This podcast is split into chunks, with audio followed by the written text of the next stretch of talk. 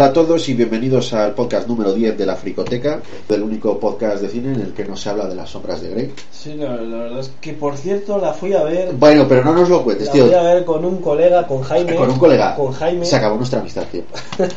que es súper extraño porque Jaime es el típico amigo, ¿vale? Es eh, un tío de gimnasio, un tío macho, macho, macho. O sea, le encantan las tías. Estoy, y- estoy seguro de que quiere enseñarte lo macho que y, puede llegar a y de ser. repente, tío, o sea, es increíble. Me he juntado con él para ir a ver la de Luna Nueva de Crepúsculo, la de Eclipse, la, la de 50 Sombras de Grey. Vale, es- vale, vale, es vale, en- tío, es vale. en, plan de llamada de Jaime. Tío, vamos al cine. Sí, vamos a ver la de rock. rock. No, tío, quiero ver 50 sombras de Grey que creo que puede estar interesante. Hostia, tío. Sí, sí, tío, Vale, vale, es- que mi cerebro no puede procesar tanta información. Es, es muy raro. Y justo cuando se oían los latigazos, Jaime se saltaba y decía, dale más ahí, venga".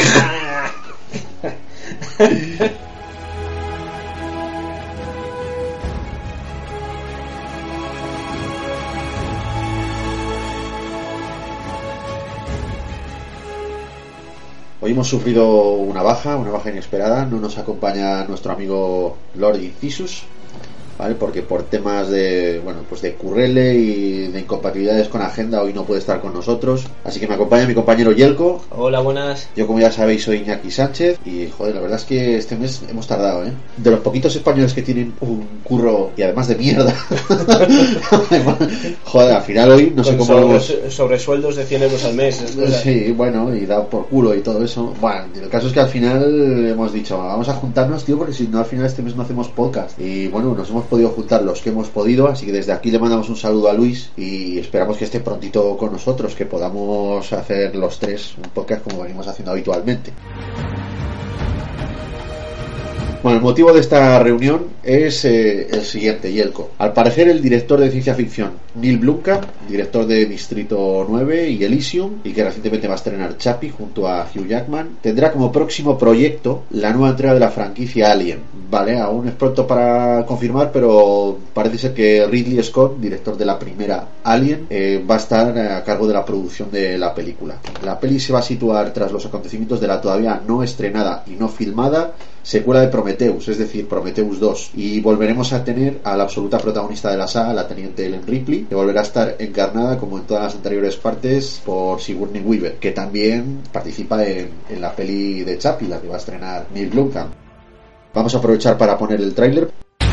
El despliegue de la primera unidad de policía completamente robotizada fue el centro de atención en 2016. Suelten las armas, quedan detenidos. Vincent Moore es un ex soldado. Lo malo de la inteligencia artificial es que es demasiado impredecible. El creador de los Scouts, Ian Wilson, ve un futuro muy prometedor. Lo que me interesa es una máquina que pueda pensar y sentir.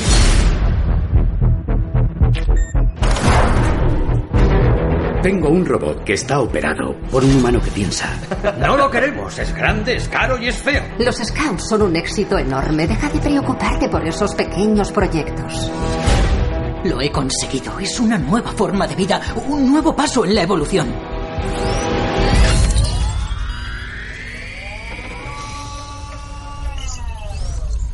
Eso es.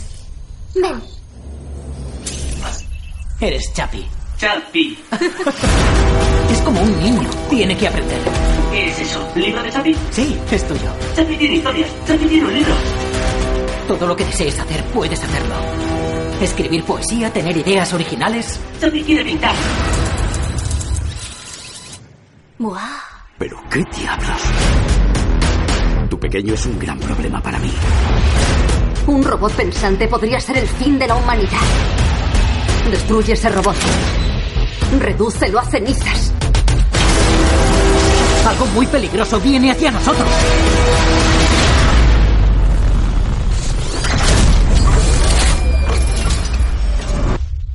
Quiero morir, quiero vivir. Para sobrevivir, Chappie, debes luchar. El caos se apodera de la ciudad a medida que los policías se apagan. ¡Has hecho daño a los míos! ¿Te crees que eres real? No te saldrás con la tuya. ¡Es especial! Soy consciente. Soy real. Soy Chapi.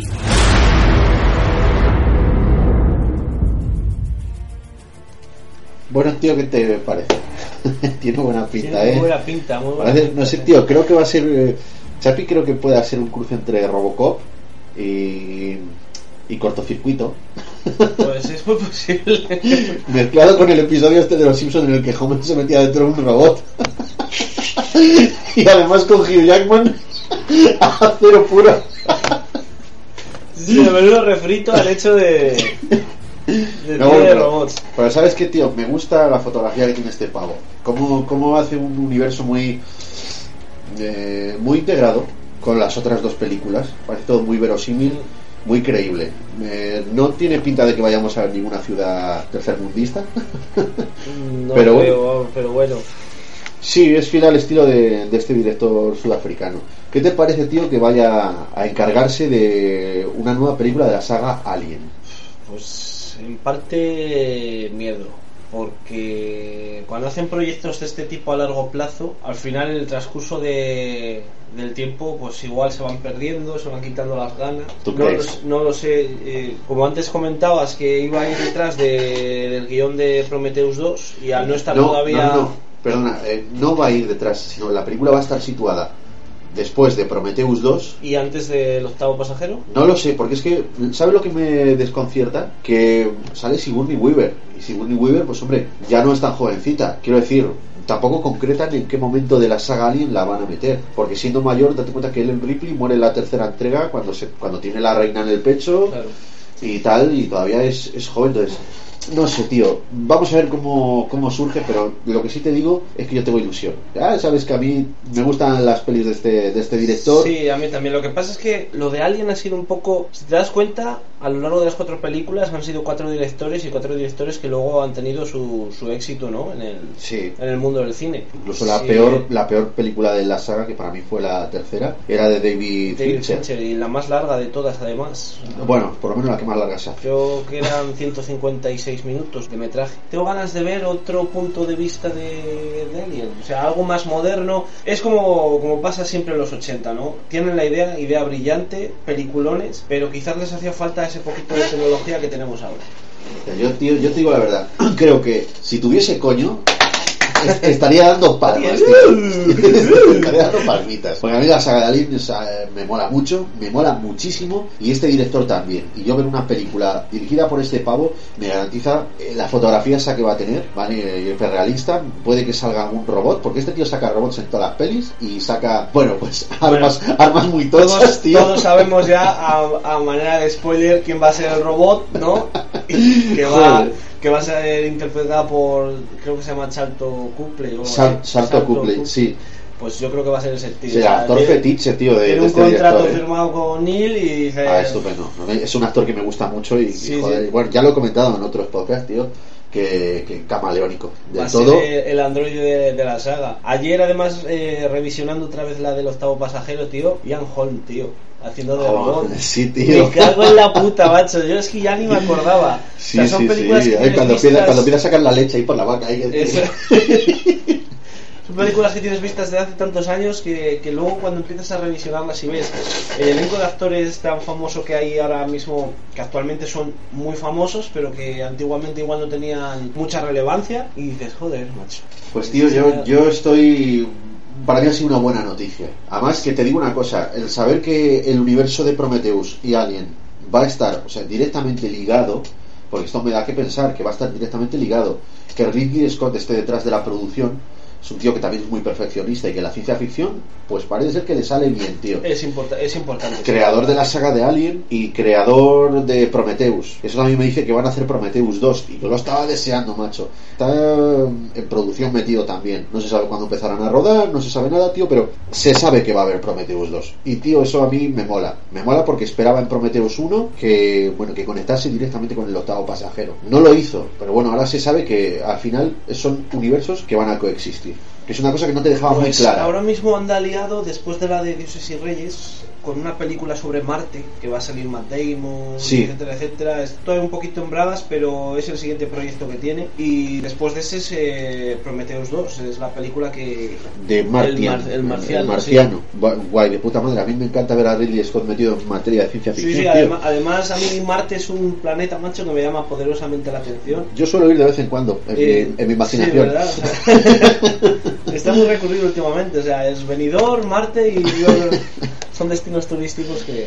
Tengo otra, bueno, me genera otra especie de, de- no de duda, sino de, de conflicto o a lo mejor de esperanza. Y es, ¿tú crees, tío, que el universo de las películas de Neil Blomkamp, como pueda ser Elysium y tal, puedan coexistir dentro del universo de Alien? Hombre, yo pienso una cosa, es un director que hasta la fecha las películas, las películas que ha hecho me han sorprendido más que disgustado, o sea, eh, Distrito 9, increíble, tío. Eh, que el Distrito 9 y Elysium da la impresión, Elysium, aunque, sea- aunque sean, también, o sea, aunque sean dos historias que no tienen mucho que ver unas con otras, pero el estilo de los droides y también, joder, el cómo está la Tierra en esos momentos, no a mí me hace pensar que podían coexistir esas dos películas. Las veo integradas, tío. No sé si a ti te pasa lo mismo. Incluso Chapi ahora mismo hemos visto el tráiler y también puede ir, parece que puede ir muy ligado también a ese tipo de, de mundo, de universo que crea él. Hablan ahí de 2016 y las Sí, demás ya es 2100 y pico, 2000 no sé cuál. Sí, como un futuro pero muy cercano, ¿no? Sí. Casi ¿Crees- presente. ¿Crees que estas tres historias, sin contar con alguien, ¿vale? La de Chapi con Distrito 9, con Elysium, no sé, a ti, a mí me cuaja que pudieran estar integradas. ¿Tú qué opinas? Yo creo que sí, yo creo que es un director con muy visionario. Creo además que le puede dar eh, un, un toque personal a las películas de Alien. O sea, como hemos hablado antes, eh, cuatro películas, cuatro directores que han tenido bastante éxito ahora mismo en la actualidad. Y creo que este director no desencajaría en ella. O sea, tarde o temprano tienes que hacer la película en la que destaques, tienes que hacer la película en la que sea reconocido. Es que saben lo que me pasa, Yelko. Yo creo que este tío lo va a dar con Alien, vamos. Es que Estoy tan emocionado. O sea, que est- estoy pensando en Alien con la estética de, de Elysium. Tío, estoy viendo marines con exoesqueletos aquí en, en mi Sí, imaginación. sí, sí, sí. Además he, he visto bocetos y cosas de, de la de Sigourney Weaver con, como, con, un traje de estos de Alien. Sí, pero recubierta, he visto bocetos. A lo mejor lo que has visto son los bocetos que Neil Blomkamp hizo, Hmm. ¿vale? Porque a raíz de haber, haber hecho esos bocetos, su, eh, su visión de Alien y todo eso, a raíz de eso la Fox le concedió el proyecto. A lo mejor eso es lo que has visto. Pero, tío, estoy emocionado porque creo que voy a ver una película de Alien repleta, repleta de acción, como, como no veía desde la de James Cameron, Aliens el regreso, y, tío, me, me emociona, porque es una de las sagas de ciencia ficción que, que, que tengo más, más arraigadas. Creo que es creo que es un acierto, tío. Creo que es un acierto. Yo y aparte, volver a, a revitalizar la franquicia de Alien sin tener que ver con Prometheus ni nada. de- Bueno, teniendo que ver, pero joder, siendo siendo independiente, le da continuidad, tío, y eso eso me emociona. Por ejemplo, no Exactamente, pasó. es- eso es lo importante, que no empiecen a hacer eh, reboots y remakes y reajustes como quieren hacer ahora, por ejemplo, con, con Halloween. O sea, ya te pasas del remake, te pasas del reboot y ya empiezas el reajuste. O sea, como... o sea, La carta, la carta de ajuste. Exactamente, al final no dejan de ser versiones de la, de la primera película de varios directores. Eh, y esto es eh, lo que dices tú, que me gusta porque va, va unido, ¿sabes? Entonces, para los fans de la saga es algo muy importante, porque cuando nos gusta una saga, nos gusta una serie de películas, estamos deseando que saquen la siguiente, la siguiente, la siguiente. Y es que además eh, lo esperas con ansia, lo esperas con... Más que nosotros ya hemos comentado en la fricoteca somos fans acérrimos, tío, y esto no podíamos dejarlo ahí sin, sin No, no, comentar. no, no, esto hay que Es hablarlo. una noticia que ha salido, bueno, por lo menos yo me he hecho eco de ella hace unos 15 días y buah, joder, pues con, con problemas de incompatibilidad de agenda no hemos podido sentarnos hasta el día de hoy para comentarlo, tío. Pero esto creo que saldrá en 2017 o 2016, no, bueno, no tengo ni idea. Hay que tener en cuenta que este director suele sacar películas cada dos años, así que yo quiero pensar que para 2017 ya la podremos ver. Muy emocionado. Además, joder, espero que tenga éxito y que, y que haya más, tío. Y más, y Pues, más. Ya sabemos lo que tenemos que hacer. Tenemos que hacer una publicidad eh, de, sobre Chapi para que la gente vaya a verla al cine, que pueda recaudar, que pueda sacar dinerillo y pueda empezar con la producción de, de Alien. Muchas ganas de verla. Porque la verdad es que yo creo que este tío lo que hace es eso, va sobre seguro, ¿no? Saca una película, espera la recaudación, se prepara el siguiente proyecto, busca productores, lo, lo va preparando. Y yo creo que es, es alguien muy inteligente, ¿no? Yo Porque Quiero ver, tío, quiero ver, quiero ver eso, quiero ver mucha acción, quiero ver droides, quiero ver aliens, quiero ver tiros, quiero ver exoesqueletos, quiero ver el planeta, el planeta de los ingenieros, quiero verlo, tío. Quiero ver ayer- revisionando ayer la película, macho, y cuando vi a, sobre todo la escena final, cuando eh, muere el alien por eh, Sí. los reactores, que se pone en funcionamiento la máquina y tal, es que se nota claramente que es un pavo disfrazado. se nota, pero aún pero así, bueno. aún así tiene ese, Quizá, ese tío, toque ochentero. es el encanto de, de los efectos especiales de entonces. Tiene su encanto porque jugaba más con efectos de cámara, con estirar la imagen, con añadirle oscuridad y todo eso.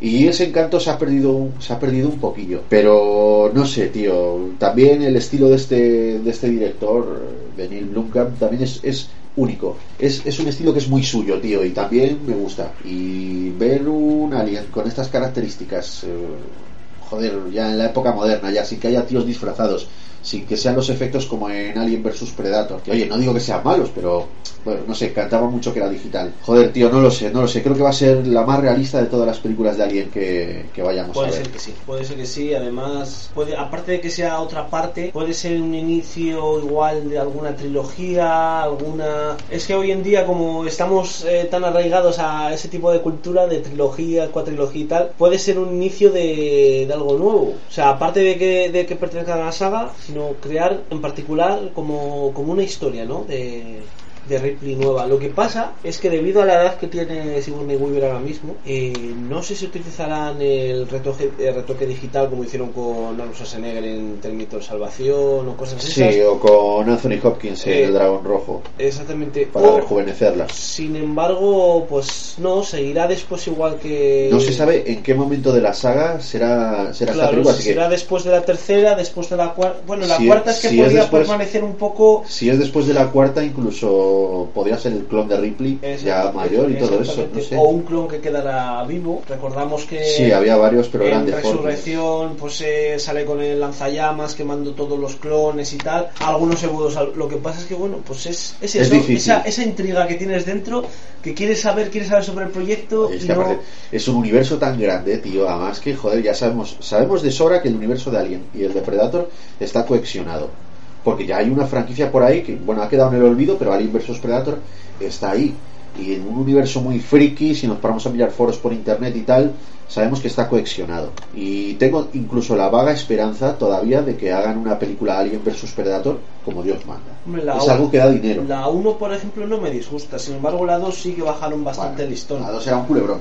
sí bajaron, bajaron un poquito eh, lo que viene siendo pues eh, la calidad de Sí, la calidad de la acción, tío. sí, de guion y todo o sea, la 1 me parece un peliculón en el aspecto de que joder tío, tiene acción Te explica, te explica el, universo. tiene un origen Te explica por qué está coexionado, que eso es importante. y luego por ejemplo pues estamos esperando el proyecto de, de Predators de Sin Black Sí, a eso, que- a eso quería ir yo. que macho de momento no se sabe nada o sea está asumido en No, el pero mira, los secretismos el proyecto de, de Predator de Shane Black, que es director de Kiss Kiss Bang Bang y Iron Man 3, para los que no sepan de quién estamos hablando, y también era un, formaba parte del elenco protagonista de la primera Predators, la de Schwarzenegger, dirigida por John McTiernan. Creo que hacía de Hawkins. sí exactamente el, de- el chiquito está de las gafas Sí, joven el de los chistes, el primero que muere.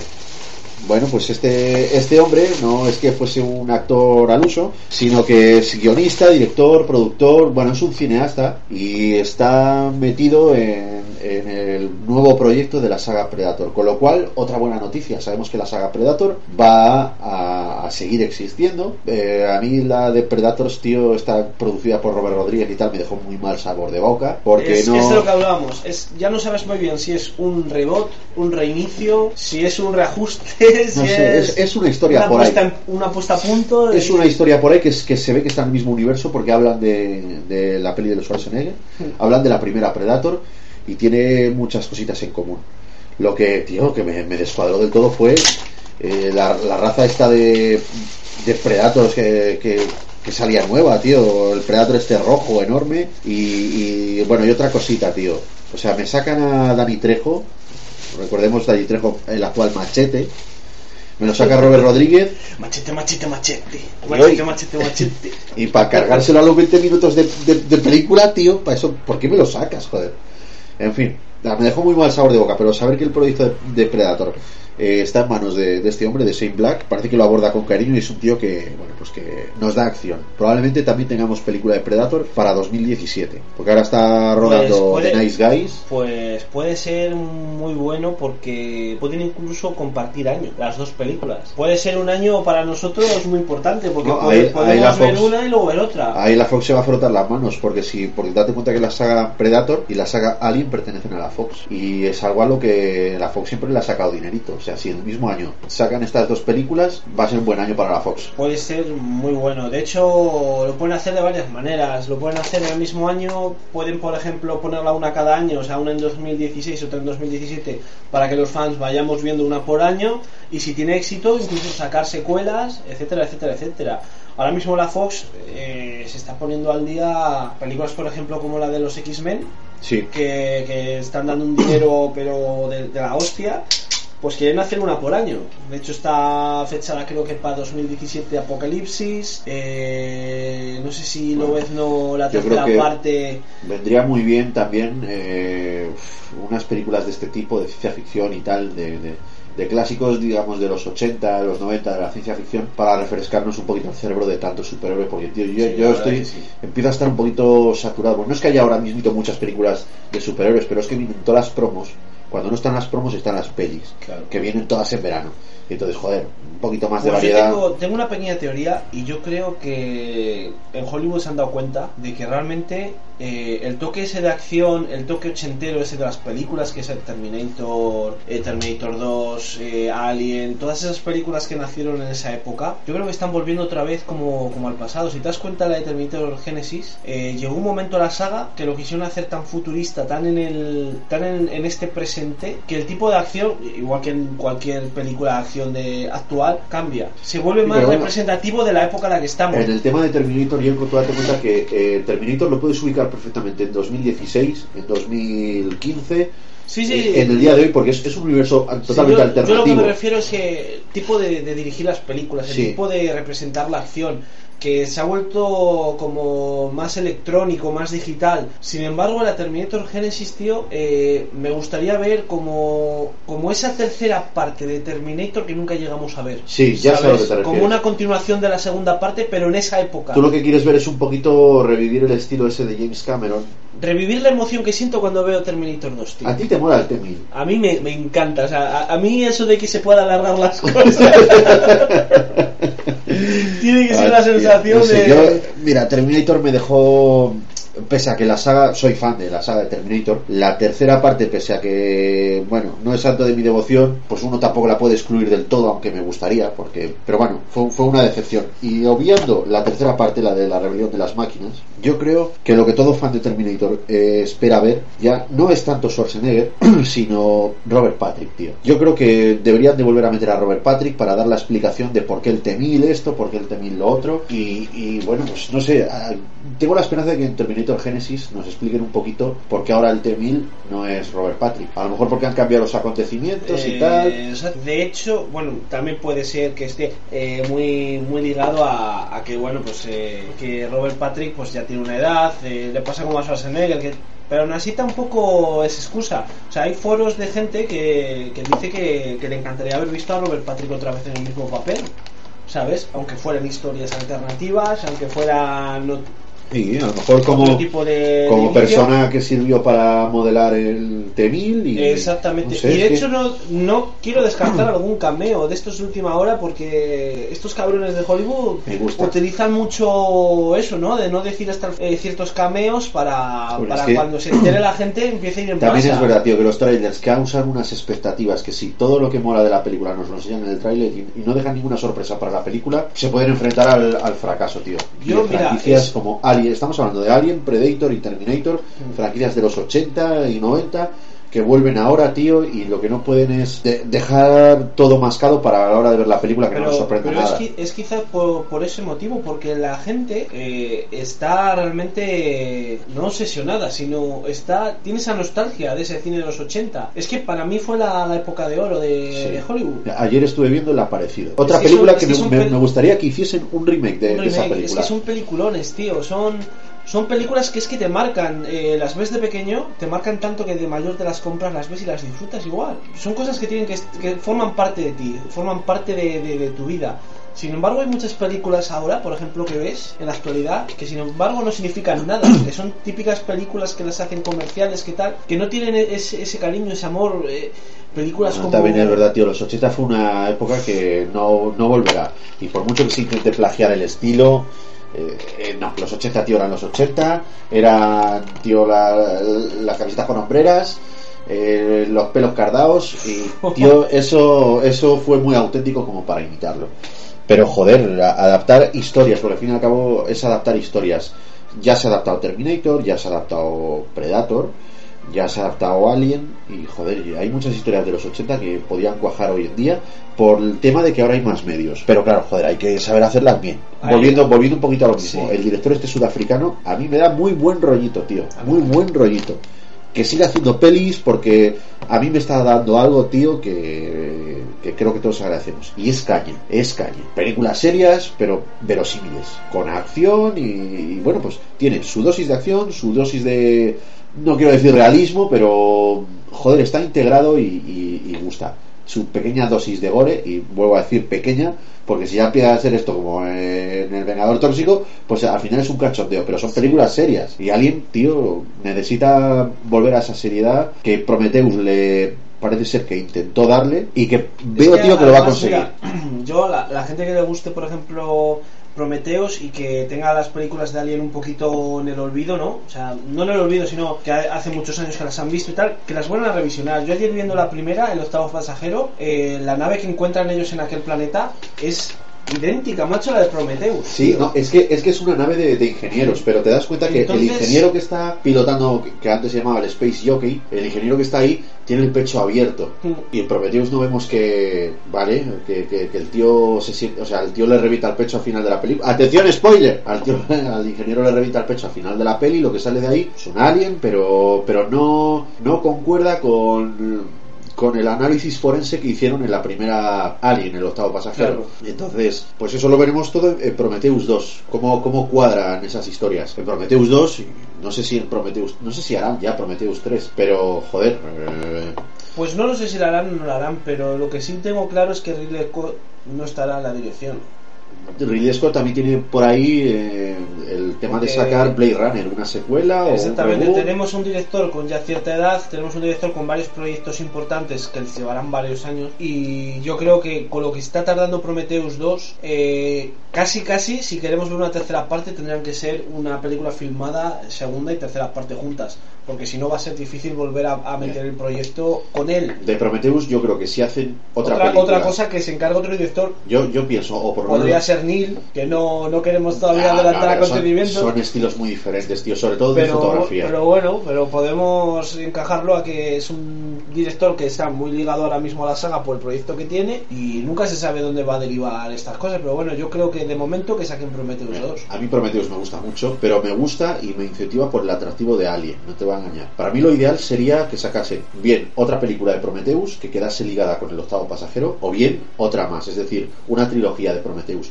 Pero lo, lo ideal es que quedase eh, cuadrada con Alien, el octavo pasajero. Exactamente. Es lo que a mí me gustaría. Una trilogía yo creo que estaría bien. Y de ahí ya centrarse, tío, en Alien. En Alien porque para mí el atractivo de Prometheus, aparte de los efectos especiales, el 3D y la historia que tiene, pero la historia va a que culmina en Alien, tío. Y si no culmina en Alien, pues joder, no sé. Tú cuando fuiste al cine a ver Prometheus y viste la, la nave de los...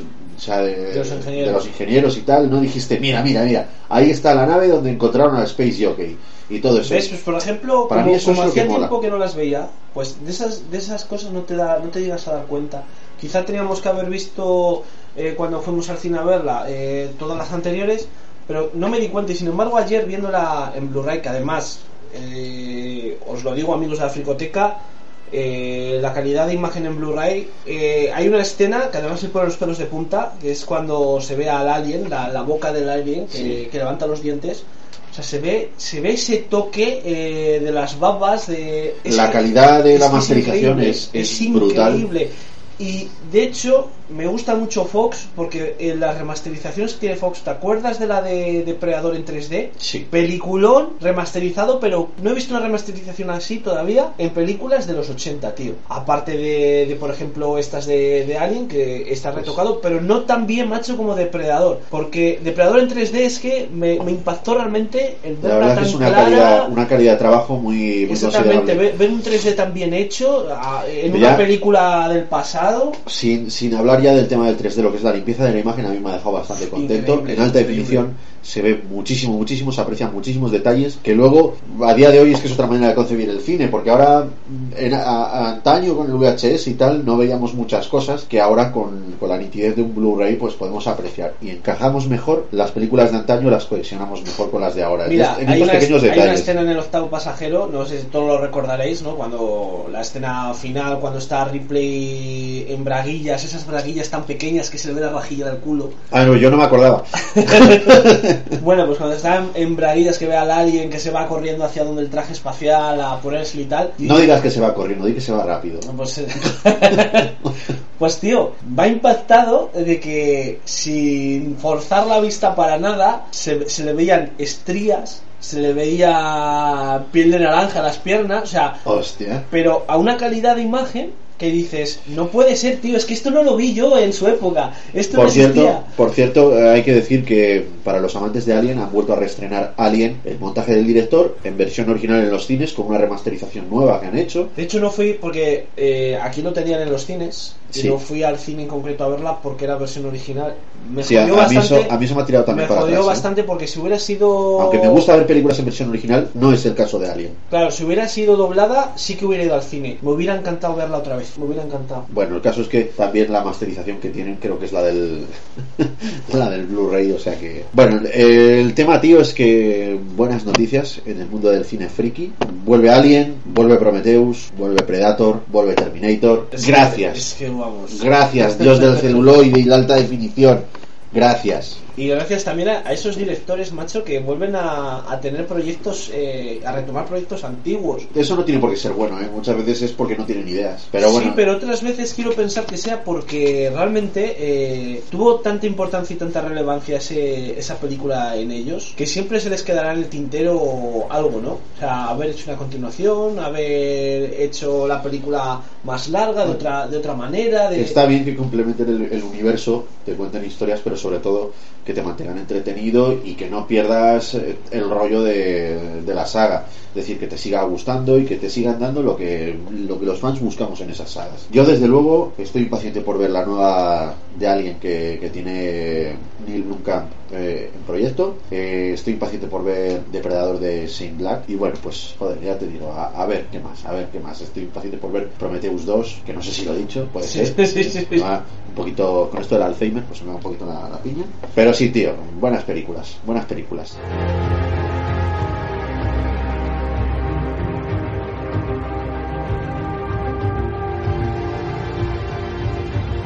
Vamos a hablar otra cosita que también es tema de actualidad y que no hemos podido abordar la pasada madrugada de, este domingo. Tuvo lugar la ceremonia de los Oscar y bueno, vamos a comentar algunas cosillas. Para hacer un breve resumen, los galardones fueron los siguientes. Para mejor película teníamos de candidatas El francotirador, que todavía no la he visto, Boyhood, que me pasa lo mismo, El Gran Hotel Budapest, The Imitation Game, Selma, La Teoría del Todo y White Plus. Y la ganadora, que fue Birdman. Ya tuvimos un artículo de Birdman en la fricoteca.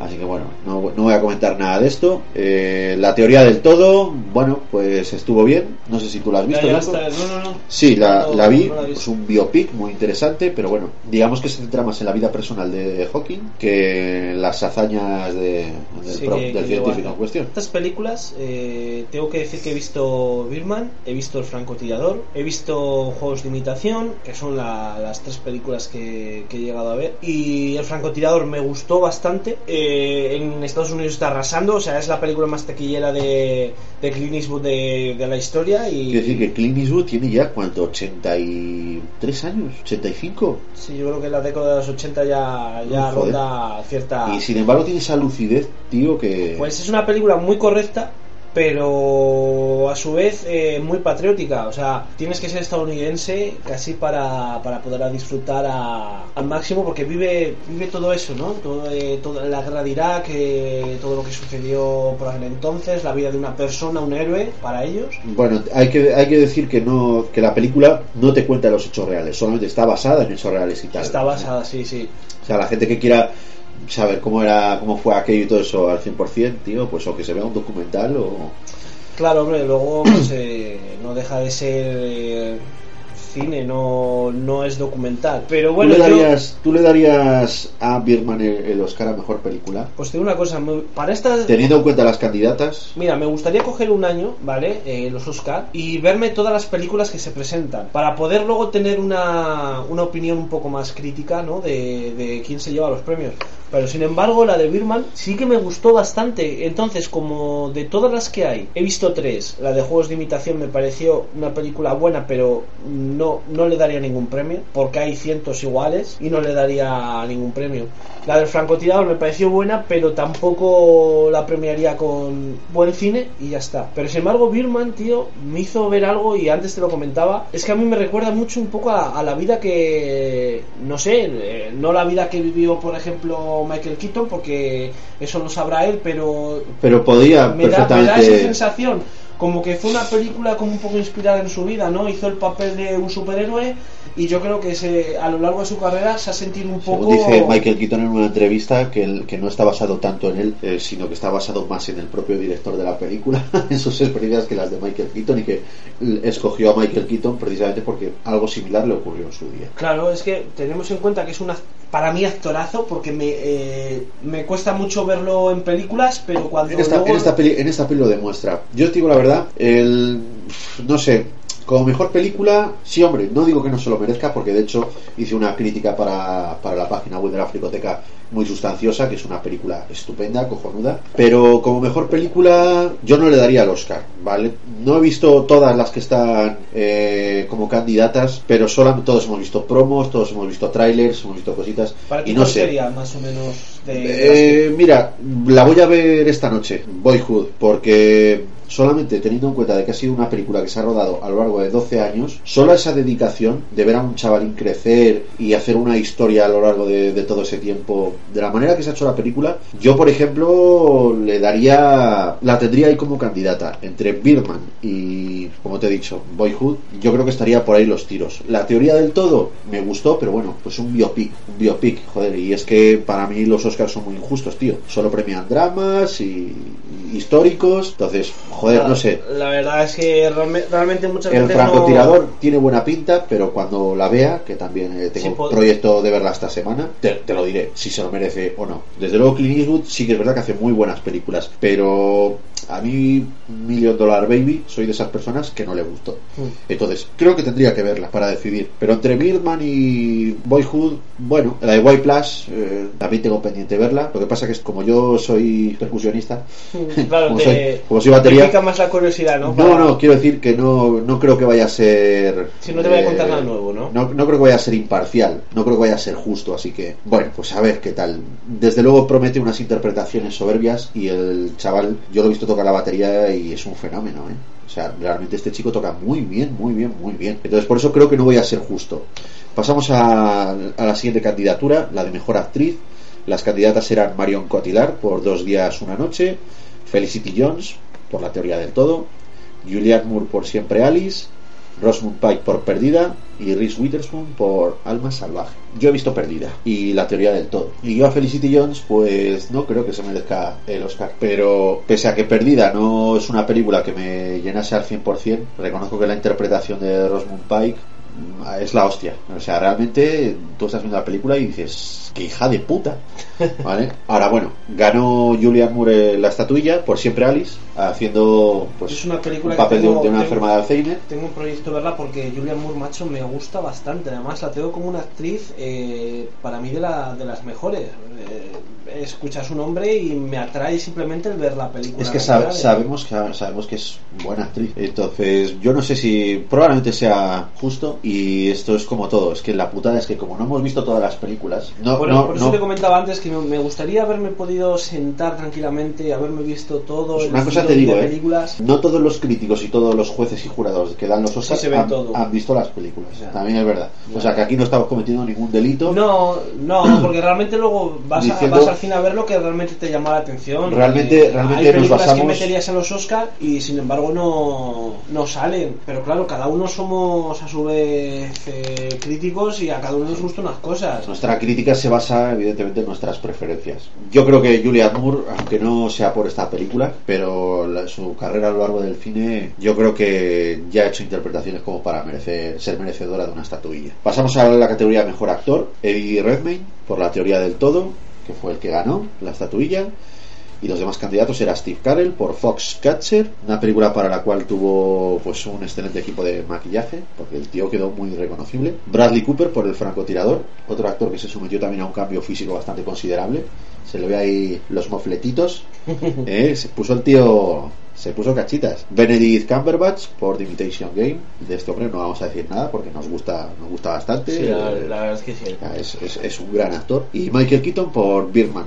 Mira, yo aquí a Michael Keaton sí le daba el Oscar. Yo se lo hubiera dado también. Porque al igual que dije en la, en la crítica, joder, es que esta película es pura interpretación. Esta película de verdad es, es una película para que o sea, la, la vea quienes entiendan de interpretación y juzguen. Es es una pasada en cuanto a interpretación. Pasamos al mejor director. Los candidatos eran eh, Richard Linklater Por Boyhood. por Boyhood, Alejandro Iñárritu por Birdman, que ganó la estatuilla, Bennett Miller por Foxcatcher, Wes Anderson por El Gran Hotel Budapest y Morten Dildum por The Imitation Game. Yo creo que entre Birdman y El Gran Hotel Budapest, yo no sabría cuál de las dos se, se lo merecería más a la categoría de mejor director, porque El Gran Hotel, el Gran Hotel Budapest delita.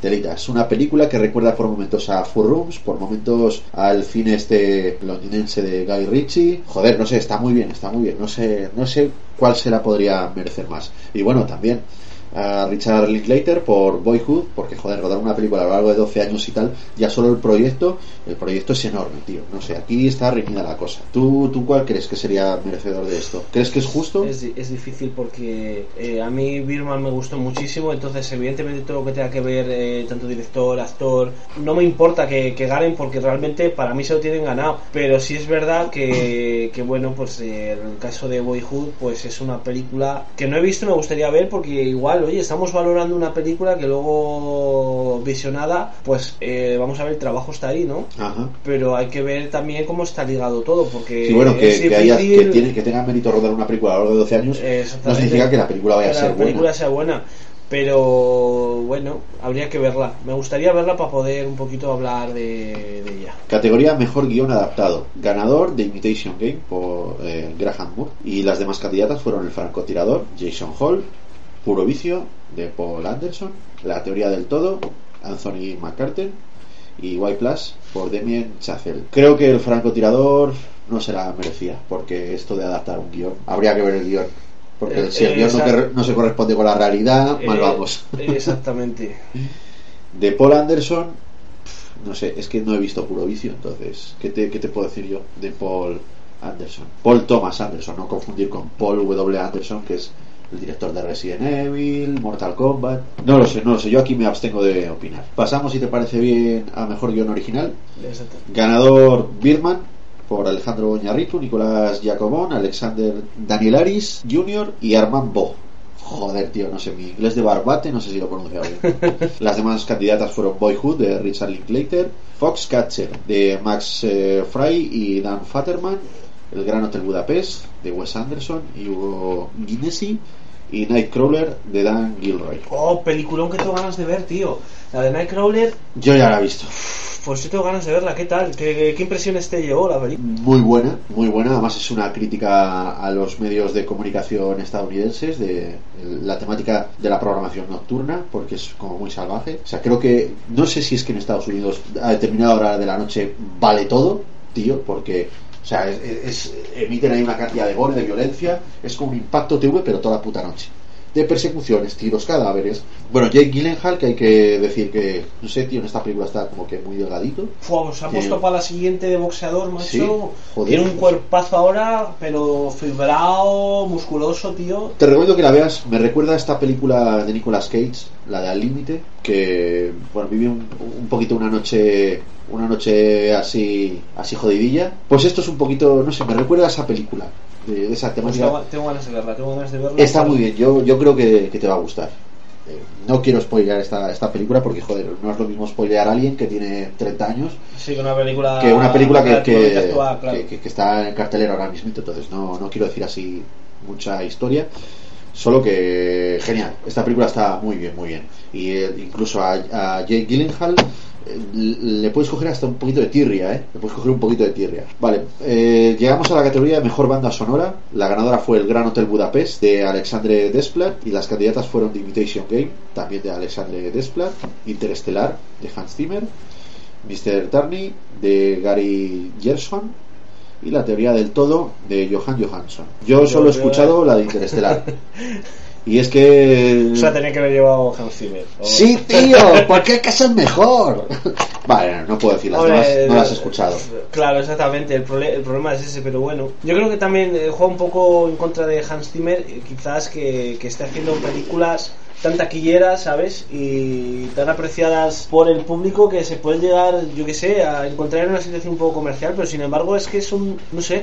Es un tío, es un para tío mí que es, es también uno de los- yo lo, lo conocía poco, pero a medida de pues de escucharte hablar a ti sobre él y de escuchar bandas Si tú sonoras das de que las, mejor- las mejores bandas sonoras, por ejemplo, que yo tengo en mi colección, me he dado cuenta, tío, que la mayoría son de él. O sea, no es que sean. Digo, no, es que es mi favorito y tal. No, no, no es mi favorito, es un tío que me gusta mucho. Me he dado cuenta de que la- las mayores bandas sonoras más épicas o, bueno, más de puta madre que yo tengo en mi colección son de este tío. Gladiator, Piratas del Caribe, de Christopher Nolan, pues, las, de, las de Batman, y incluso esta de del Hombre de Acero, Origen, que es mi favorita. Joder, tío, es que hace bandas sonoras que son de puta madre, tío. Siempre, siempre. O sea, que, y esta de Interestelar, pues para mí ha sido también la hostia. Ahora luego tiene también cositas por ahí como Pearl Harbor, que sí, está bien, pero... Bueno, sí, eh, eh, pero es, quiero co- decir es como todo, cosas más regulares. Es un, tío, es un tío que con, con su música también eh, adapta el espíritu de una película. Entonces, bueno, soy parcial. No puedo, no puedo decir que, que no se la mereciese Alexandre Desplat por el Gran Hotel Budapest, porque seguramente sea muy buena. Y aquí se premian más talentos, más talentos. Estamos hablando de música, de música relacionada con el cine. Entonces, bueno, pues no, no te puedo decir. Es que para mí Hans Zimmer es la hostia. Pasamos a la categoría de la categoría de mejor canción. Fue la ganadora Glory de Selma de John Stephens y Lonnie Lynn. Las candidatas fueron Everything is Awesome de la Lego película, Son Patterson, I'm Not Gonna Miss You de Glenn Campbell, Los Stars de Begin Again por Greg Alexander y Daniel Brisbois, Grateful de Beyond the Lights, Diane Warren. Bueno, tío, no conozco ninguna, solo la de la Lego película. Sí, yo también. Es, es, es Es que, raro. es que joder, además, con mi, inglés, raro. con mi inglés de barbate, tío. Bueno, en fin, mejor documental: Citizen 4 de Laura Poitras, Matilde Bonfoy y Dick Hullitz. Will Lutz, joder, la hostia, hostia, tío. ¡El poder de Cristo te obliga! Léelo tú porque menuda patada los cojones que le estoy dando a esta gente. Bueno, mejor documental fue Citi- Citizen 4 y los candidatos fueron Fighting Vivian Meyer, Last Days in Vietnam, La Sal de la Tierra y Virunga. No he visto ninguno. no he visto ninguno, No, yo tío. de documentales, tío, los making of de, de los contenidos extras de los Blu-ray. Sí, ahí nos pillan una categoría igual un poco que no, no, no supera, ¿no? Es... Mejor montaje, Y Plus eh, fue el, el ganador. Los candidatos fueron El Francotirador, The Imitation Game, El Gran Hotel Budapest y Boyhood. Mira, pues ahí igual la Aquí de, la de Boyhood sí que se podía haber llevado el... Mira, tío, aquí en el, El mejor, Oscar, en el mejor montaje es donde tenía que haber ganado la estatuilla Birdman. Porque monta esa película, tronco, que no tiene cambios de plano. Sí, eh, lo que pasa es que no estaba ni nominada, macho. Ahí ve- ves como a veces... eh, Es politiqueo, tío. es Sí, no, no sé, igual como se había llevado tres o cuatro es como... Mejor fotografía, El Gran Hotel Budapest, Ida, Mr. Turner, Invencible y la ganadora que fue Birdman. Bueno, Bueno. está relacionado, pero tampoco es. Eh, sí, bueno, yo creo que se merecía más el montaje. Hostia, has escuchado haciendo un inciso, eh, recordando a nuestro amigo Luis, que ya que no está, pues habrá que, que hacernos honor. Eh, hay una película ahora mismo, no me acuerdo del título, pero que está grabada solo con. ¿Cómo se llama? ¿Plano secuencia? ¿Puede ser? Sí, el plano secuencia es lo de Birdman. Es, exactamente, pues es una película que está grabada solamente con ese sistema, tío. Solo tiene ese sistema. ¿Cómo, cómo era la película? La estoy viendo anunciar el otro día. Sobre la vida de una chica en que se está metida en un grupo de estos de como hooligans. Entonces pues vive un poco todo ese mundillo, las peleas callejeras. Ni zorra, Eh, tío, no tengo ni idea. Eh, En el siguiente podcast cuando voy a, mira, me lo voy a apuntar y el siguiente podcast voy a decir el título De, de la película, que además está grabada con ese, con ese sistema, tío. Eh, de estas veces que te metes en YouTube y empiezas a ver trailers Sí. de películas futuras y tal, y eh, joder, estaba ya traducida al castellano, o sea que la película seguramente en Estados Unidos ya haya salido, o está a punto de salir, y aquí en nuestro país igual. Lo O veremos que- en el próximo sí, sí, podcast, lo- tío, si así la gente se queda ahí con ganas. La verdad es que la mala memoria muchas veces cuando tienes muchas cosas en la cabeza es fácil Son que... la- las, cosas, las cosas del directo, tío. Yo cuando grabamos podcast me pongo muy nervioso, por eso suelo eh, eyacular antes de que vengas. Yo por eso lo grabo en el váter. Yo por eso ahora mismo si me vieran estoy sentado en la taza para cuando me entre una indisposición. tiene los mofletitos todos rojos porque ahí está saliendo la tortuga. ¿no? ¿Me estás hablando en la cabeza? Qué puto asco. A estas horas de la mañana ya no ya no lo rige. Bueno, tío, pasamos al mejor diseño de producción. El ganador fue el Gran Hotel Budapest. Las candidatas fueron Invitation Game, Interestelar, Into the Woods, Mr. Turner. Bueno, mira, he visto Into the Woods, aunque me da vergüenza admitirlo. Pero lo he visto y tiene. El diseño de producción está currado. No me gustan los musicales, pero bueno, a veces en la vida, tío, tienes que dar. No, hay que, hay que Yo tienes que dar el- pero brazo sin- a torcer. Sin embargo, el de Sunny Tooth, tío, me encantó. Sí, y a mí me gustó, Y- me gustó mucho el de Los Miserables, pero bueno, no Claro. son santo de mi devoción. Y el diseño de producción de un musical siempre es extraordinario.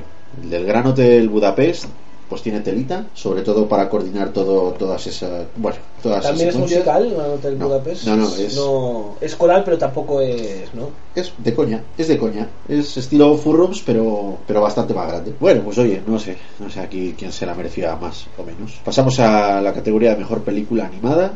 Candidatas Los Box Trolls, Song of the Sea, El cuento de la princesa Kaguya, Big Hero 6 y Cómo entrenar a tu dragón 2. Yo lo tengo claro que Big Hero 6 eh, tenía que habérselo ganado porque la fui a No, ver al lo cine. ganó, lo ganó. Big Hero 6. No, no, claro, que tenía que haberlo ganado sí o sí, porque para mí, eh, las otras no las he visto, pero esta película, ser de animación, ser una persona que no es que le guste demasiado eh, ir a ver Pixar, Disney, son más de anime japonés, pero, tío, me encantó la película, lo pasé muy bien, me reí mucho y además es que está súper bien, tío. O sea, Bueno, es me alegrado, es, es un- una película que me ha alegrado que ganara. Mejor cortometraje animado. Ganó Buenas Migas. Y los candidatos fueron The Bigger Picture, The Damn Keeper, and My Molton y A Single Life. Pues como no he visto ninguna, tío. Pasamos a los mejores efectos visuales que fueron para Interestelar. Las candidatas fueron Capitán América el Soldado de Invierno, Guardianes de la Galaxia, X Mundial Días del Futuro Pasado y El Amanecer del Planeta de los Simios. Joder, todas, menos Interestelar y el Planeta de los Simios, tío, todas de superhéroes. Tío.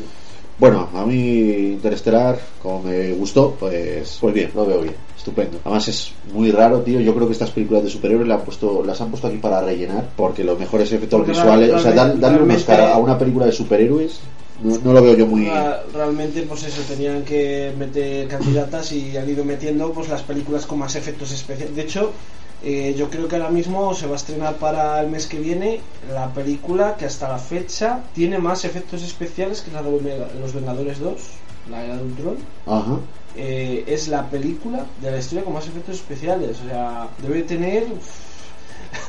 Yo me la imagino en plan de que cada, cada paso eh, lo han Me hecho digitalmente leche, o algo. O sea, eh, es sorprendente. De hecho, tiene una postproducción tan larga por eso, porque realmente la película ha sido un chroma key y todo, tío. No es verdadero ni el actor. Yo creo que es un chroma key de. de- de- He visto, he visto en los trailers, tío, que Hulk y Iron Man se van a dar toñinas. Sí, sí, sí. Y sexo explícito de Hulk y, y la. mm, Joder, la vida negra. Pobrecilla. Sexo anal, además. O sea, es que... Sí, sí. Se lo va a dejar como un bostezo.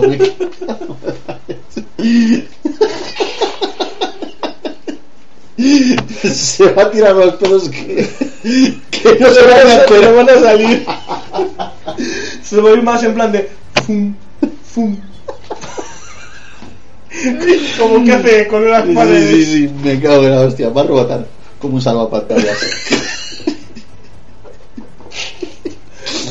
bueno, volviendo a, a esta Sí, realidad. este mundo real. a esta realidad que nos estamos inventando.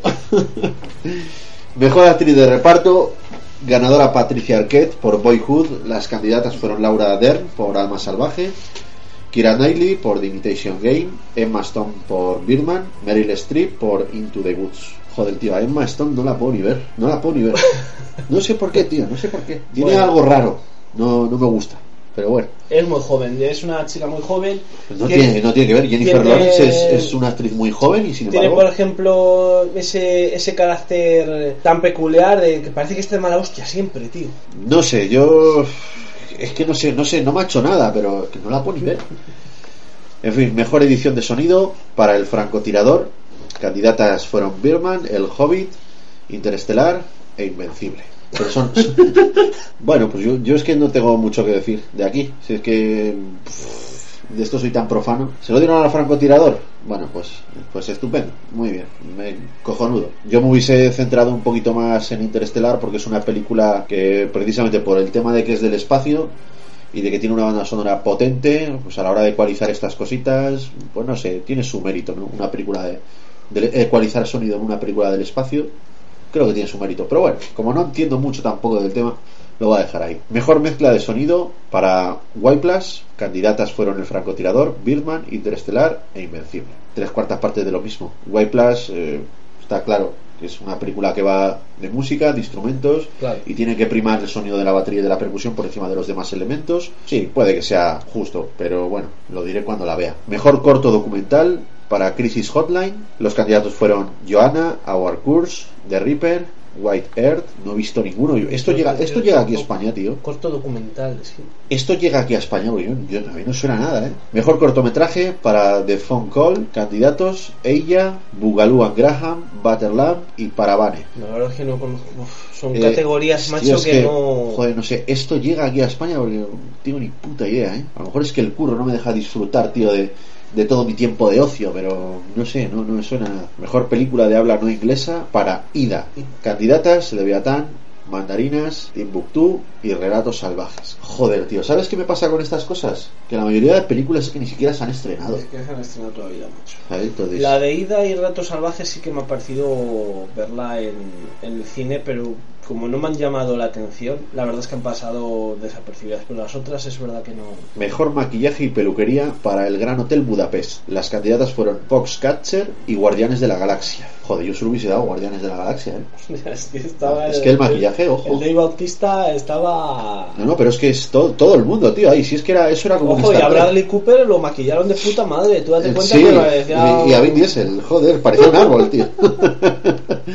no sé, no sé. No sé. maquillaje. Mejor vestuario, ganadora del Gran Hotel Budapest. Candidatas, Puro Vicio, Into the Woods, Maléfica y Mr. Turner. Mejor vestuario, tío. Maléfica, tío. Yo, yo se lo daría a Maléfica. Por el traje de Angelina Jolie. No, por todos en general, o sea, la, la ambientación y todo eso, entre Into the Woods y, y Maléfica yo se lo hubiese dado a cualquiera de, de esas dos películas. Mejor actor de reparto para J.K. Simmons por White Plus. Los candidatos fueron Robert Duvall por El Juez, Ethan Hawke por Boyhood, Edward Norton por Birdman y Mark Ruffalo por Foxcatcher. Está clarísimo, tío. Yo se lo daría a Edward Norton. Mejor actor de reparto, tío. Edward Norton, pero sin lugar a dudas. Más que, que Tío, es que yo creo que este tío, cada película que hace es para darle unos. Sí, sí, sí, joder. Yo se lo daría, tío. Y bueno, pues hasta aquí nuestro, nuestra mierda de repaso a lo que fueron la gala de los Oscar, porque poco más tenemos que decir. Nosotros no somos fanáticos del cine políticamente correcto, nosotros vemos de todo. Entonces, bueno, pero como es un evento cinematográfico y hay, hay que hacerle frente, pues aquí lo hemos hecho.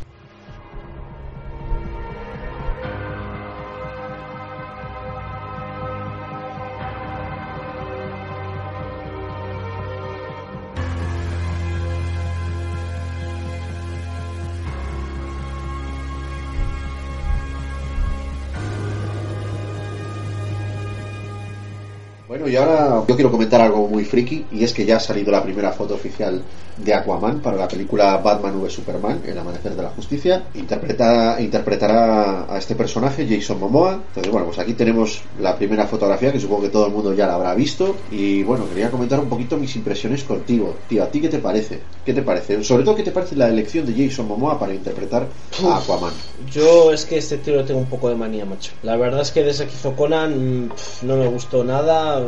Me pareció un actor que simplemente sí tiene físico para hacer películas de acción, pero no tiene ni carácter, ni, carisma, ni nada. Simplemente es un tío que estuvo en el lugar adecuado, en el momento adecuado, dando este papel, macho. Yo, ahora caracterizado, la verdad es que pues sí, sí, sí impone un poco, ¿no? Mira, frente a eso, tío, yo te voy a, a replicar un poquito.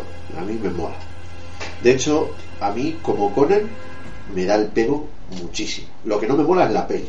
Pero por circunstancias ajenas a Jason Momoa. Pero me daba mucho el pego como Conan. Y creo que si la película lo hubiesen abordado de una manera un poquito más seria, más para los fans de Schwarzenegger, ¿vale? Y de esa película que comparte el título, Conan el Bárbaro, si fuese un poquito más de ese rollo épico, hubiese molado más. Pero ya digo, son circunstancias ajenas a Jason Momoa. Como Conan me daba el pego. Él echa pestes de, de Conan, precisamente porque, bueno, el resultado final pues no, no le gustó, no le convenció y cree que no le hizo justicia. Pero como Aquaman, tío, y viendo esta imagen, me resulta un look muy diferente al de los cómics, con el traje ese naranja y tal. El rubito este de los mares, ahora pasa a ser el, El moreno. samoano. No sé, creo que es muy de Zack Snyder todo esto, la forma, las formas del tridente, me cuadra mucho con la estética que está dando, por ejemplo, la que dio al hombre de acero. Ese cambio de look es transportado a nuestros días. Y no sé, tío, yo veo esta imagen, lo veo poderoso. No, Además, me gustaría verlo en algún fragmento de tráiler, de movimiento, porque... es, es pronto todavía, pero.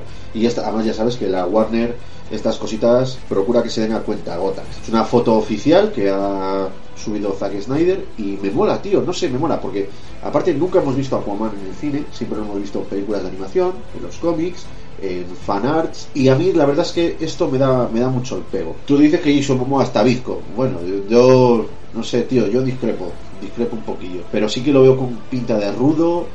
O sea, que un, Yo, un vamos, tío, un tío que es ca- un tío que es capaz con el tridente de empalar a Superman no puede tener esa pinta de rubiales y de Claro. esa, esa pinta desde el respeto lo digo tan afeminada. Tiene que tener una pinta de machote de rudo y decir No, cuidado a ver, que te ver- La verdad es que el papel, el papel le, le viene al pelo, pero no sé, quizás sea por ese que no, no me gusta, no, no lo cojo como igual en esta película me sorprende y me dejo llevar un poco más por, por el papel que haga aquí, porque puede ser de los más serios que tenga. Me costará un poco ver y luego una película en solitario sobre este tío miedo me da, miedo me da va a porque tener va a tener Aquaman película en solitario sí. pues yo pues si es así con este Jason no, Momoa, es, yo la veo es él. O sea, el- está firmado con él. Después de. De hecho, aparte de que saldrá en la Liga de la Justicia, la película en solitario, y es él. Y hablan de trilogía. Lo que pasa es que, bueno, yo creo que es mucho hablar Sí, a fecha de que ni siquiera todavía no saben todavía no saben la si repercusión que va a tener en la, la película. Si va a ser un personaje aceptado, si no va a ser aceptado. Mira, el universo Marvel están hablando de hacer segunda parte del Hombre de Acero después de la Liga de la Justicia. Hablan de hacer la Liga de la Justicia tres partes después de hacer Batman v Superman. Hablan de hacer Wonder Woman. Hablan de hacer Green Lantern, Flash. Hablan de hacer un montón de cosas y todavía no Bueno. saben si Batman v Superman se va a caer de culo. Bueno, Entonces es, es, que habla- es mucho hablar. es que DC se le calienta la, la boca mucho y creo que se quiere igualar a, a Marvel en calendario para que tengan competencia y sin embargo se olvidan de lo más importante. Tío, habéis hecho en 2013 El Hombre de Acero, os ha salido redonda, peliculón, porque lo que me jode es por qué no han continuado por ahí. Vamos a ver, Marvel empezó haciendo un tipo de cine tipo de películas que tenía éxito, segunda parte, que tenía éxito, tercera parte. Y a raíz de ahí han ido sacando un pequeño universo. Eh, yo creo que esta gente de DC quiere, quiere contestar y quiere tener película por año o varias películas por año, pero se están olvidando lo más importante. ¿Qué es lo que te ha dado realmente el pistoletazo de salida y la competencia directa con Marvel? El hombre de acero. No, no estoy de acuerdo. Yo, yo creo que sí. La- Eh, Vamos a ver, este, este, en este nuevo universo, ¿vale? Es verdad que, es que pretenden, o sea, el, el hombre de acero ha sido eh, el pistoletazo de salida para este nuevo universo compartido. Porque DC no tenía un universo compartido ni siquiera con, con, el, con el mayor filón que ha tenido que ha sido el hombre de acero. Claro. No ha tenido eso todavía y están pretendiendo, ven que ahí es donde está el dinero y están pretendiendo crearlo. Con Wonder Woman, con Aquaman, parece ser, según dices tú que sí, con Superman y todo esto. A ver qué tal le sale, porque yo te digo una cosa.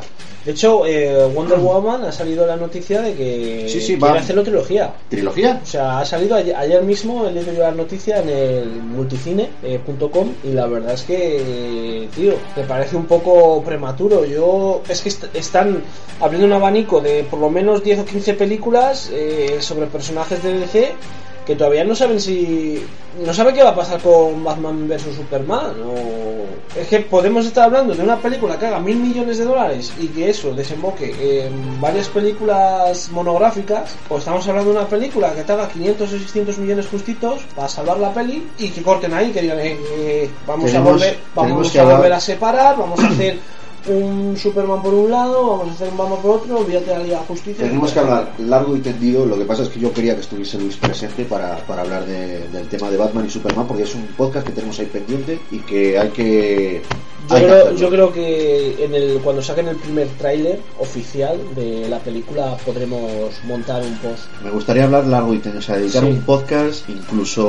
Uno si- o dos. Si fuese posible, si fuese posible incluso de más de dos horas, porque tenemos telita que discutir sobre este tema. Pero bueno, eh, al fin y al cabo, yo sí te digo que mi impresión sobre Aquaman me mola. La que no me mola, joder, debo decirlo, pero desde el primer momento no me gusta, es Wonder Woman. Yo pienso que se han equivocado también un poco en el- la a, ver, veo- a ver, la chica es muy guapa. No, la, vale, vale, tío, pero estamos la- hablando de una, de una guerrera y yo no la veo como una guerrera, la veo un La chica, por ejemplo, yo la he visto en A Todo Gas y, y da caña. Lo que pasa es que eh, para mí es extremadamente delgada. Es que no me la creo, yo no me la creo, Es tío. Como, extremadamente delgada como guerrera, y- no sé. Y me cuesta verla, pero bueno, vamos a darle, igual que a Jason Momoa se lo daré también, porque mm, ya te digo que para mí no es de mi devoción, pero me gustaría verlo en esta película, a ver si de verdad, de verdad me logra enganchar, ¿sabes? Y logra hacer un- una película digna que pueda decir, hostia, tengo ganas de ver a Aquaman en solitario, tío. De... Pues y esta chica pasará lo mismo, hasta que no la vea en Batman vs Superman y, y vea a ver cómo actúa como Wonder Woman, cómo va el rol, pues igual no la, no la puedo situar, ¿sabes?, haciendo películas monográficas. De todas maneras, quieren cambiar a Linterna Verde, lo, eh, quieren poner a un hombre de color, que Sí. el actor es Terry Sí, es que hay, hay dos hay dos linternas, bueno, realmente hay más, pero los dos más famosos eran Hal Jordan, el otro linterna verde es John Stewart. Van a hacer, yo creo que van a hacer mucho, van a hacer mucho, pero de, de boquita. Primero tienen que esperar a ver si la peli de Batman v Superman tiene éxito y lo suyo es ya decidir a raíz de ahí, porque han tenido dos tirones muy buenos que han sido el Batman de Christopher Nolan y el Hombre de Acero, el Superman de Zack Snyder. Y están tirando por ahí. Pero sin embargo, el universo de Marvel ha tenido, que aunque eh, esta última película de Spider-Man ha sido la que se ha estrellado, ¿vale? Pero la anterior trilogía estuvo muy bien. The Amazing Spider-Man, la primera, estuvo muy bien. Han tenido Hulk, que aunque ahora mismo todo el mundo echa pestes de Hulk, pero Luis de Terrier con eh, el increíble Hulk lo petó. Está muy bien. Ang Lee con Hulk lo petó. Que también me gustó bastante. Iron Man lo petó, Capitán América lo ha petado y hasta el, eh, el más mierda de todos, bajo mi punto de vista, que es Thor, que las películas no eran ni para tomar por el culo. Esto es mi punto de vista, Está- ¿eh? está. Pero hasta, hasta esas las han petado y los Vengadores lo está petando y cada una las eh, han puesto a cargo de directores muy diferentes y todas les han dado resultado. Pero es porque a todas les han dado continuidad. Entonces, bueno, yo no sé. Yo siempre digo, digo que eh, DC tiene superhéroes muy cañeros, como puedan ser Flash, están ahí desaprovechados. Entonces, están intentando integrar eh, ya todo ese universo DC de cara a la Liga de la Justicia para ver si tiene éxito y luego hacer películas en solitario. Esto es la fábrica del dinero, tío. Esto llama al dinero, llama al dinero, pero nosotros somos fans y yo tengo miedo, sinceramente. Pues, de esto Sí. ya me gustaría hablar en un podcast, ya te digo, cuando esté Luis, porque, bueno, pues hay muchas cosas que tenemos que debatir y joder que yo quiero que la gente que nos oye vea el punto de vista de Luis que es muy interesante porque por ejemplo aquí en los podcasts se sabe que yo soy muy fan de, de Batman soy fan de Batman también soy fan de Superman pero bueno yo siempre tiro un poquito más por Batman porque me gusta más ya explicaré el porqué de mis preferencias yo sé que tú eres fan no de Superman sino del hombre de acero. Del hombre de acero, sí. ¿Vale? Sería lo correcto decir, porque el Superman de antaño, pues a ti pues mucho no te ha gustado, porque no quedaba integrado con tu... Es que es normal, es que ese Superman, tío, pertenecía a otro mundo. Bueno, pues joder, nosotros ya eh, con esta edad, si no lo has visto anteriormente, resulta muy difícil sentirse familiarizado. Claro. Yo, como sí lo he visto anteriormente, pues, me gusta y tal. Pero Luis es fan acérrimo de Superman, acérrimo, acérrimo. Sí, en general del personaje o de... de? Superman, de Superman. Pero claro, estamos hablando del mundo del cine y de la televisión, porque en los cómics no queremos entrar, es un universo muy grande en el que yo pues no, no Estamos- estoy... Estamos limitados. Vamos, pero muchísimo. Muy limitado. Muchísimo. Yo el, el tema de los cómics lo dejé aparcado con 14 años y desde entonces hasta ahora, tío, no lo he vuelto a tocar, con lo cual estoy desfasadísimo, desfasadísimo de eso. Para hablar y meter la pata, pues mejor no digo nada. Pero sé que Luis es muy fan del tema de, de Superman en todas sus vertientes, en el cine, en la televisión y me gustaría hablar de esos temas y de películas que nunca llegaron a, los cines porque hay mucha amiga. Ahora bien, ¿qué esperanzas tenemos para esto de Batman y Superman? Bueno, yo creo que lo va a petar en taquilla, pero lo que no sé es si después de esta película la Liga de la Justicia tendrá éxito, porque el tirón principal de la Liga de la Justicia son Superman y Batman. Y Superman es, está muy idealizado, muy endiosado. Y en esta película lo están humanizando mucho. Y yo no sé hasta qué punto eso será bueno o será malo. No lo sé. Esperemos a ver resultados más adelante. A ver qué pasa con el primer tráiler, ese famoso que estamos esperando como agua en mayo, porque la verdad es que nos tienen un poquito a los fans dejados. Eh, no nos miman nada. Me acuerdo yo que Marvel con el hombre hormiga eh, todavía no se había ni dicho director ni rodado película ni nada. Hicieron un pequeño tráiler, ¿vale? Eh, para, para los fans, que luego no tendrá nada que ver con la película. Pero, joder, eh, no podemos vivir de cuatro imágenes que nos manden al año. Yo entiendo que la película está rodada, están en fase de postproducción, están haciendo últimos retoques, eh, digitalizando, etcétera, etcétera, etcétera. Pero, joder, yo entiendo que queda un año para que, para que se estrene y que todavía es muy pronto para sacar un tráiler porque si no la gente se aburriría. Pero, joder, darnos, darnos Yo creo que el algo... tráiler, el tráiler este que hay del hombre hormiga ya cuenta bastante. ¿eh? Este actual sí, pero estoy hablando, por ejemplo, hay un tráiler desde 2012, 2013. Un hay un, teaser de hay un estos. teaser que está que circulaba por ahí, donde se veía a, a él con un traje, eh, bueno, se veían varias facultades y tal, que lo hicieron a modo de no lo sé, no lo sé muy bien por qué lo hicieron, si ya tenían pensado introducirlo anteriormente en el cine, pero bueno, me refiero que, que eso, que Marvel tiene sus ¿Te das cuenta? pequeños... Marvel ha tenido una temporada en la que, vamos, hacía bastante mierda, como pueda ser el caso de los Cuatro Fantásticos y tal, y ahora, sin embargo, ahora que está haciendo dinero, ha cogido toda Pero esa que, pero es mierda. que tampoco es Marvel, tío, porque tú date cuenta que... Es, es, es Marvel, tío. Ahora mismo se ha puesto las botas y ahora mismo está que lo vende todo. Está sacando ya superhéroes de segunda como son los Guardianes de la Galaxia, el Hombre Hormiga Claro, y ha pero- vuelto, ha vuelto a hacer el, Pero es que realmente el lo- de los, los, cuatro, Fantásticos. los cuatro fantásticos pertenece a Fox. Eh, los X-Men pertenecen a, Sí, pero- pero- a Fox. Eh, Spider-Man a Sony. El Pero yo lo que, lo, Fantasma que a quiero Sony. decir, lo que quiero decir es que O sea, Ma- Marvel en sí, Marvel Studios con, con Disney eh, ha empezado Pero a quiero decir que los dueños de, de los derechos de los creadores, Marvel, yo distingo entre Marvel y DC. Luego ya, independientemente, no hablo, Ya, de, no hablo de productora, sino ya. hablo de, de quién son esos personajes, de dónde salieron. Porque hay dos marcas muy grandes, está Marvel y está Es que Marvel hay mucho, hay está Electra, Daredevil, está... Pero son películas que se han caído y, a- y, lo- y Marvel ha empezado a hacer dinero con el rollo de los Vengadores. Sí, la verdad es que el primer filo lo hizo con Iron Man, que yo creo que fue el punto de salida de, de los Vengadores. Y Iron Man gustó tanto, tanto, tanto, tanto que bueno, yo me acuerdo por allá por el 2007, estaba yo en Zaragoza trabajando y ver los primeros carteles de Iron Man, tío, y de esperarla ir a ver al cine la 1, de decir, joder, es que me apetece ver un, eh, un superhéroe tecnológico, entre comillas, o sea, con los avances que había en el cine por aquella época y Lo tal. la petó, tío, lo petó, lo petó. y la verdad es que ha sido un punto de referencia. A partir de ahí Marvel ha empezado a subir para arriba. Eh, Capitán América también teníamos varias versiones antiguas de, lo- de, los 80, de los 70, de los 80, de los 90 incluso, que no habían tenido ninguna importancia en el cine porque realmente no habían sido taquilleras, habían sido películas ¿Has de televisión prácticamente. ¿Has visto el tráiler de la nueva serie de Daredevil? No lo he visto, he visto imágenes sueltas Tiene buena pinta. y puede, puede ser algo interesante. Lo que pasa es que no me quiero meter tanto en series. Porque tengo tantas para ver que me da un poquito de, de miedo eh, a meterme en el mundo series y dejar aparte el mundo películas que me interesa más. Entonces, eh, sí que quiero ver, por ejemplo, Constantine, quiero ver eh, la de Flash, quiero ver Green Arrow, a ver si me puedo poner a ver, por ejemplo, las temporadas que ya están en castellano. No sé qué tal estará la de Gente Carter que va a salir ahora de Marvel, porque la de Agentes de S.H.I.E.L.D. Eh, uf. me da a mí que ha sido un Yo intento aguanté, fallido, aguanté sido- tres episodios, tío, aguanté tres episodios, no aguanté más. Pero bueno, ahí, el, lo- el- tirón que tenía esa serie es que estaba hecha a raíz de los Vengadores y eh, basa todo su éxito en eso. Es lo que te decía, los Vengadores, los Vengadores.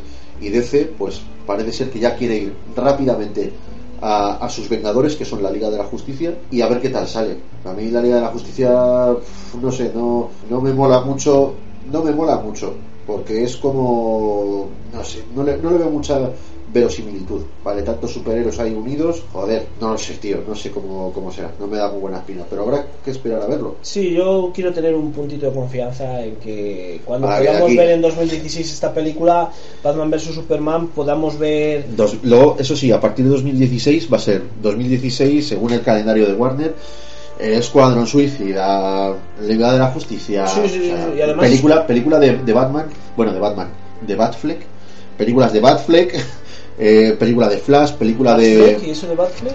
eh, Ben Affleck, Eh, Batman, Be- Batman, Ben Affleck, Batfleck, ¿vale? Eh, Yo digo así, para mí, como todavía no he visto a Ben Affleck hacer de Batman, para mí es para mí todavía no es Batman, es Batfleck. Batman, de momento, para mí, el último Batman es Christian Bale. Y cuando Ben Affleck me convenza, si es que me convence, pues ya pasará a llamarlo Batman. Ahora de momento es Batfleck. Pero bueno, DC tiene un calendario de películas que quiere estrenar. Joder, yo voy a decir que tienen buena pinta, porque en el Escuadrón Suicida meter a gente como Will Smith, pues dices, bueno, a ver si el hombre remonta. Eh, a ver, a ver, eh, esperemos a ver Focus cuando la estrene en el cine, qué repercusión tiene, que es la, Sí, bueno, la siguiente película que, que ha hecho como protagonista y a ver cómo espera, porque la carrera de Will Smith eh, Está yendo para abajo. Está yendo muy para abajo. Era un actor que lo tenían en la cumbre, tío, y de repente se ha pegado la hostia. Quiero pensar que la de After Earth no. También volviendo al tema de los cómics, eh, en el cine, la película de Shazam, Ah, bueno, Shazam, es verdad, con The Rock. de Rock era de Black Adam, Yo creo que The Rock tiene mucho tirón y puede, puede dar mucha fama a la película, tío. a ver qué nos trae DC. Pero a ver quién es Shazam. Todavía no se sabe, todavía no se sabe. O sea, es es decir, es están, están tirando la caña y están tanteando a ver de los fans, a ver cómo, cómo se va eh, siguiendo las noticias, a ver quiénes van picando. Pero es que no, no puedes no puedes tirar también de los fans para que te hagan las películas, porque es muy fácil No, pero vamos mandar a ver, es- mensajes y que los es como- fans te digan, ah, queremos a este, a este, a este Tío, pero eso, protagonista. eso es como, eso es como un estudio de mercado. Porque nada, o sea, es como un estudio de mercado, ver cómo responde la gente frente a esos estímulos y así sabes si puedes sacar una película o no. También dicen que Jared Leto se está, está cogiendo peso y se están poniendo un poquito más cachitas para hacer de Joker. Y yo digo, Mm, Joker, el, Joker de los cómics es tirando a esmirriado, es tirando a delgadito. No sé qué Joker querrán hacer, pero la visión de Ledger, por ejemplo, que hizo Christopher Nolan, esa es la de Christopher Nolan, ahí se quedó y ahora tendremos otra versión, la versión de DC. A ver, lo veremos en el Escuadrón Suicida. Pues a ver qué tal, tío, no, no lo sé, no lo sé. Eh, de momento me da, me da buena espina, ¿vale? Porque son proyectos que uno dice, joder, tiene ilusión por ver estas cositas en el cine y además de la manera que se hacen ahora tan guay. Pero bueno, no sé hasta qué punto nos va a llenar eso. A ver, a ver, a ver, digamos fe.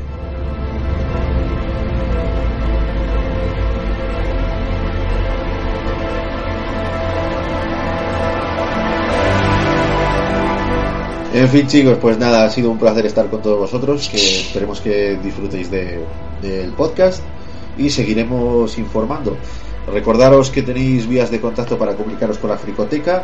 Estrenamos página. Vale, bueno, esto ya lo sabéis. Cada podcast que decimos de "Ah, estrenamos página y tal. No, vale, ahora ya tenemos el dominio ya nuestro del que ya podéis disfrutar. Ya salimos en Google y es lafricoteca.es. Ahí os esperamos con, bueno, tendremos críticas de cine, trailers, podéis bajar nuestros podcasts y muchas más cositas. Entonces cualquier cosita que, que queráis, ahí nos podéis encontrar también en nuestra página de Facebook, también en la fricoteca, las dos con K, y en nuestro correo lafricoteca.gmail.com Vale, ha sido un placer, se despide nuestro colaborador Yelko. Bueno chicos, pues un abrazo muy grande y hasta el siguiente pod. Aunque nuestro colaborador Lord Incisus no ha podido estar con nosotros en este podcast, nos ha enviado un audio comentario. Hola fricototes, eh, soy Lord Incisus y quiero hablaros sobre, bueno, sobre los últimos temas que creo que debemos comentar en la fricoteca. Uno de ellos es la noticia que ha salido de que Neil Blomkamp, bueno, pues va a hacer una película sobre Alien eh, dentro de la saga de Alien. Yo no estoy nada esperanzador con ese tema, ¿no? A no ser por el hecho de que eh, lo produce Ridley Scott. Eso es una buena noticia. Pero la saga de Alien eh, tiene el listón muy alto. Yo he visto toda la saga, como mis dos compañeros, Iñaki Sánchez y, Yelko Peña, y a ver, a mí no me gusta la idea. Creo que no me gustaría la idea de un remake, pero mm, una película así, opiando absolutamente la tercera y la cuarta entrega, me parece fuera de lugar quizás incluso no gustándome un remake con el listón tan alto como se dejó la saga de Alien, eh, me hubiera gustado mucho más que la idea de, hacer una tercera parte, porque ahora la tercera ya no será la tercera, ya será la cuarta, y la cuarta no será la cuarta, sino la quinta. Eh, no sé qué harán. Eh, bueno, teniendo como productora Ridley Scott, puede ser que quede algo muy bueno y muy interesante y digno de mención, pero la, el hecho de que nos metan ahí una, no sé cómo llamar eso, eh, bueno, pues una película, va, dentro de la saga no me agrada para nada, a mí personalmente, ¿vale? Eh, bueno, quería también, eh, bueno, deciros que podéis comentar todas estas cosas que nosotros comentamos, lo podéis comentar en Facebook, podéis comentarnos en Facebook, en Google, en Twitter, eh, podéis comentarnos también en nuestra página web, en la fricoteca.es, y eh, bueno, publicar vuestras impresiones al respecto y eh, bueno, al respecto de, las noticias y cómo las damos también, ¿no? Eso también es importante, ¿no? Saber si estamos haciendo bien lo que más nos gusta o podemos mejorar. Eso también es importante. también quería comentaros una noticia que a mí me agrada mucho, a mí personalmente y es que están preparando la segunda parte de Prometheus. Me encantó Prometheus. Están enlazando ahí una serie de historias, que son dos historias, básicamente son dos historias. Y están enlazando muy bien toda la historia. A mí me gustó mucho Prometheus y tengo muchas ganas de Prometheus 2. Me quedé, de hecho me quedé con muchas ganas de Prometheus 2 cuando acabé de ver Prometheus. Con lo cual creo que es una cosa muy buena. Añadir que Ridley Scott también va a producir Prometheus 2. Eso es importante, eso es muy, muy, muy importante, pienso yo. Eh, ya nos diréis vosotros, ya nos diréis vuestras impresiones. Shane Black, pues está preparando la nueva peli de Predator, que supuestamente se estrenará en el 2017.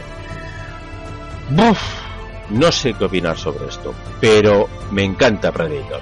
Con lo cual, de hecho, mm, estoy echando en falta porque si os acordáis, hicieron una de Predator con Adrian Brody, que la verdad no sé qué coños querían hacer ahí. Que creo que se llama eh, Predators, tal cual. No sé, me pareció una reunión de colegas, venga, vamos a hacer una película sobre Predator y vamos a tirar por tierra todo lo que han hecho de Predator hasta ahora. Eh, para mí fatal, ¿no?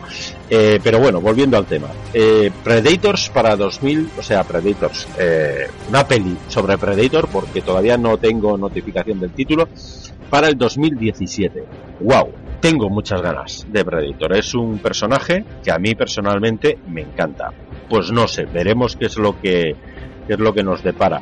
Lo que sí es verdad me agrada que sigan pensando en hacer películas que nos llaman, películas buenas, película es buena y sobre todo con directores buenos, con actores buenos. Creo que es importante que no se pierda de vista. De hecho, acordaos cuando vimos todos la primera de Predator con nuestro amigo Arnie, Arnie Schwarzenegger, qué pasaba la película, la escena en la que en la que se digamos que se baña en barro Schwarzenegger, que descubre que con barro no no no lo detecta Predator, es apoteósica. O sea, me parece un peliculón, ¿no? Y, y me parece que lo han hecho muy bien aunque hubo ciertas reticencias cuando, cuando se hizo la película de Alien vs Predator y sin embargo pues han sabido hacerlo muy bien. La verdad es que es un personaje que a mí me encanta, el Predator me encanta, al igual que las películas de Alien que, bueno, como ya he dicho, son una maestría.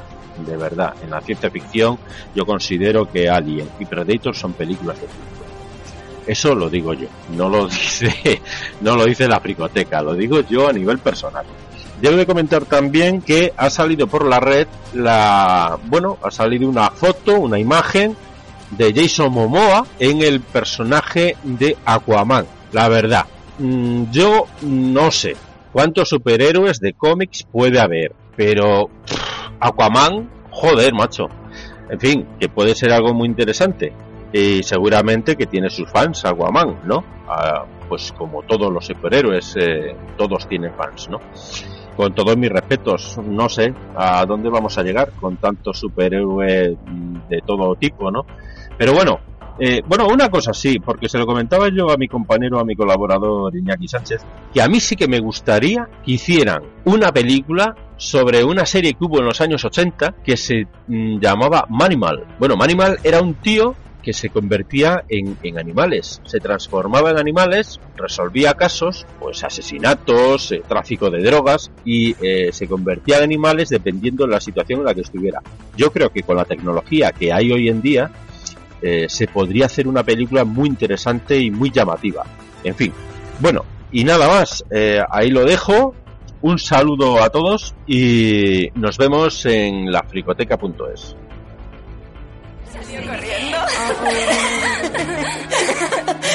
Eso es genial.